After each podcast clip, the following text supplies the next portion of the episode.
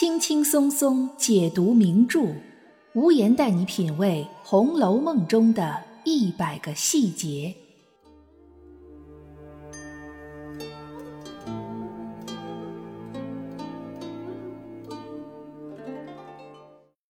品读细节之美，发现别样红楼。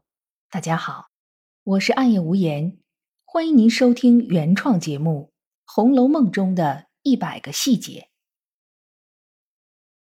贾宝玉神游太虚幻境，在薄命司里先看的是金陵十二钗的右副册，起手第一个就是晴雯，第二个才是袭人。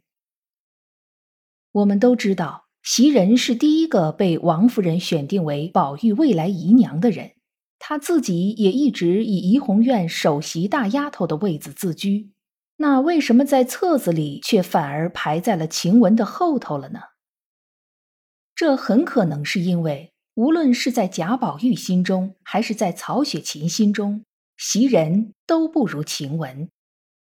今天我们就从几个小细节来看看，袭人到底比晴雯差在哪儿。很多读者看书的时候，觉得袭人性格平和、温柔体贴、心细如发，将贾宝玉照顾得无微不至。相反，晴雯性子火爆，言语尖刻，做事毛手毛脚，平时又特别爱玩，都纷纷觉得晴雯不如袭人。说贾宝玉之所以喜欢晴雯，是因为晴雯比袭人长得漂亮，甚至有人认为是因为晴雯早逝，让贾宝玉感觉得不到的才是最好的。这些观点都令人啼笑皆非。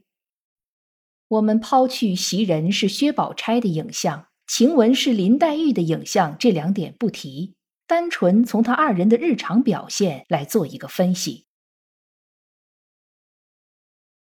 第十九回，袭人被家人接回家过年，贾宝玉闲着无聊，便和明烟偷着去了城外的花家。这一举动让袭人又惊又喜，惊的是担心宝玉的人身安全。喜的是，宝玉的这一举动让袭人感受到了自己在宝玉心中的重要性。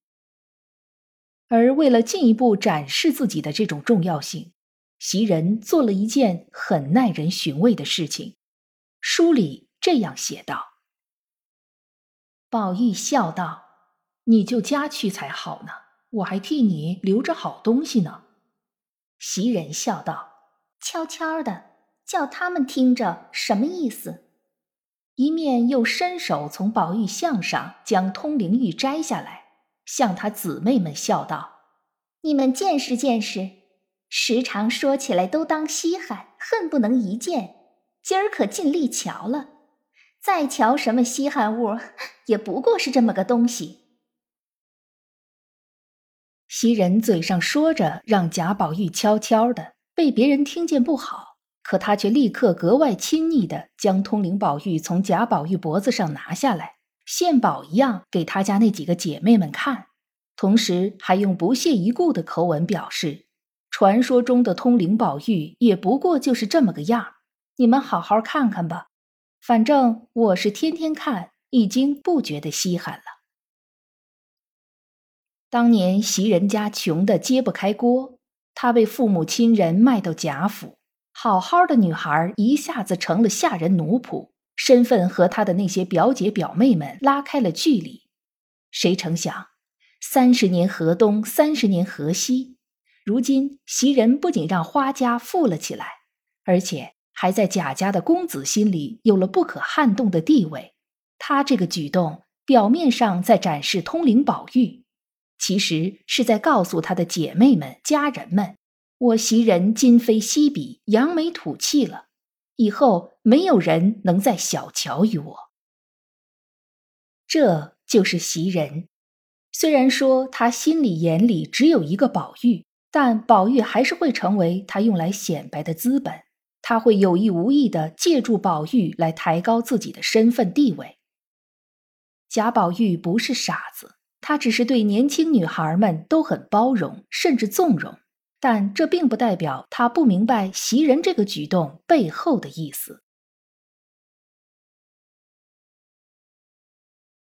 在家里人面前展示完自己和宝玉亲密无间的关系之后，袭人的行动并没有就此结束。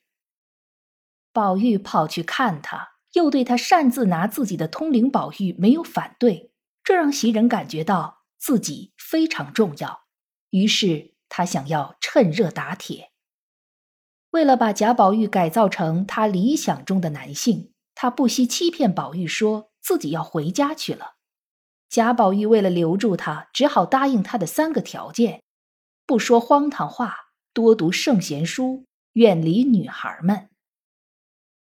其实袭人在家里的时候，已经哭着和母亲兄长发誓过，就算死也不会离开贾府的。他这么和宝玉说，不过是在故作姿态，以此逼迫宝玉做出改变。宝玉为了留住袭人。答应了袭人提出的所有条件，但宝玉心里对这样一个用欺骗的方法来试图改变他的人，会一点想法都没有吗？试想一下，假如一个你身边和你很亲密的人突然跟你说：“你必须得改掉以下三点，不然的话，我就会离开你。第一，改变一下你的说话方式和习惯；第二，抓紧时间考个公务员。”第三，不要再和别的异性说笑聊天，你的心里会作何感想呢？你还会觉得这个人很喜欢你，很在乎你吗？虽然这个人应该不会真的离开你，但这种要求就像是一种变相的要挟，让人觉得很不舒服。而且，真的接受一个人的话，是不会想着要去改变一个人的。谁又没有缺点呢？所以这一回的回目标题是“情切切，良宵花解语”，这肯定是曹雪芹在说反话。袭人用了欺骗的手段，谈不上真情切切，而花解语就更不可能。袭人根本不理解宝玉。可以说，彼此理解是两个人能够心意相通的前提。就好比林黛玉。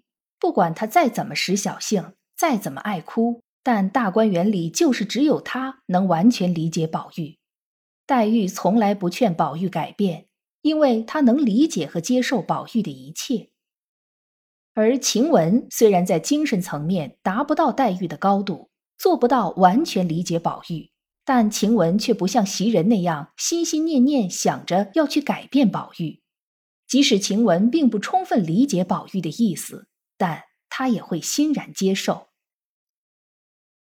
在撕扇子做千金一笑这一回里，贾宝玉说过这样一番话：“这些东西原不过是借人所用，你爱这样，我爱那样，各自性情不同。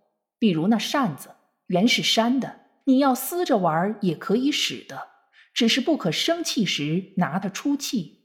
就如杯盘，原是盛东西的。”你喜欢听了一声响就故意砸了，也可以使的，只别在生气时拿它出气，这就是爱物了。这番言论要是被袭人听见了，肯定要认为宝玉又在说荒唐话。这可是袭人头一件就要让宝玉改掉的毛病。但晴雯听了，却笑着说：“既这么说，你就拿了扇子来我撕，我最喜欢听撕的。”这句话听上去轻描淡写，但实际上是晴雯在认同宝玉的说法。贾宝玉的很多观点都是很新奇的，比如他说的“死了后化烟化灰，随风飘去”；比如他说的“女孩是水做的骨肉，男人是泥做的骨肉”。这些话其实代表着贾宝玉的深层思想，他不是信口开河，而是真心这么认为。他对晴雯说的“什么才是真正爱惜东西的方式”，也是他真这么觉得的，并不是为了哄晴雯而胡说。他这些话虽然很新奇、很与众不同，但并没有什么害处。袭人把他们当成是洪水猛兽一般防范着，但晴雯却能很自然的接受。这就像在我们生活中，当你发表一些特立独行的观点时。有的人会一直反驳你，说你说的不对，不希望你再说；而有的人虽然未必理解你，但却尊重你说话的自由，接受你说话的方式。这两种人，你会更亲近哪一种呢？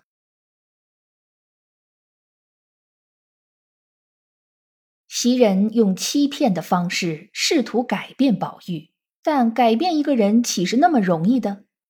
仅仅隔了一回，史湘云来了，贾宝玉大清早去看望睡在一个屋子里的湘云和黛玉，顺便在那儿洗了脸、梳了头。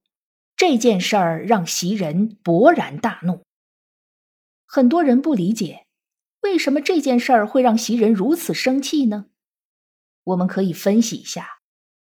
第一，是因为袭人感觉到自己工作的权利被剥夺了，她可是相当看重自己可以贴身伺候宝玉这份工作的，她觉得这等于抢走了他的荣耀。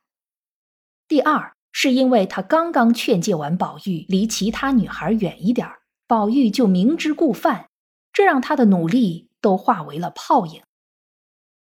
请注意，这里所谓的其他女孩不是别人。是史湘云和林黛玉，一个是宝玉的远房表妹，一个是宝玉的亲表妹，而且史湘云还曾经是袭人的主子。袭人胆敢因为这两个人而生气，可见袭人自认为自己在宝玉心中的地位已然超过了湘云和黛玉。不过这一回，袭人已经不能再用离开贾府当借口了。这个谎说一次就已经够了，再说就不好使了。于是袭人改变了策略，用原文的话来说，是要用柔情以警之。这里曹雪芹又在写反话了。袭人所谓的柔情，就是不伺候贾宝玉了，甚至开始像林黛玉那样和宝玉赌气、吵嘴。虽然这段矛盾以贾宝玉摔断玉簪子发誓作为结尾，两个人重归于好，但相信宝玉的心里必然会生出一些想法来。这里还是要说一句，贾宝玉对女孩们的确是非常包容，倘若换成别人，说不定早就疏远了袭人。这一回的回目标题叫“嫌袭人娇嗔真宝玉”，可讽刺的是。完全看不出袭人究竟闲在哪里。贾宝玉的确有很多缺点，但这次这件事儿他却并没有错，而袭人竟然自不量力的学黛玉和宝玉吵架，这就更可笑。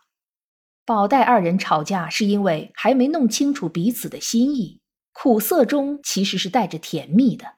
贾宝玉对此也是甘之如饴的。而袭人和他吵架，只能给他带来苦恼和困惑。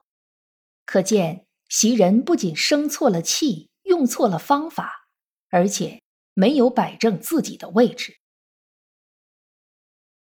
反观晴雯，她一直把自己的位置摆得很正，不过就是一个丫头奴仆，再好一点也许算是贾宝玉的朋友。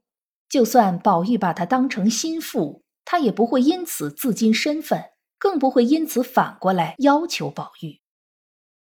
那一回，因为误以为贾政第二天要问功课，贾宝玉紧张的要命，别人都在督促贾宝玉临阵磨枪，不快也光，只有晴雯知道利用有人从墙上跳下来这件事儿，替贾宝玉编造一个被吓着了的理由，借此逃避贾政的拷问。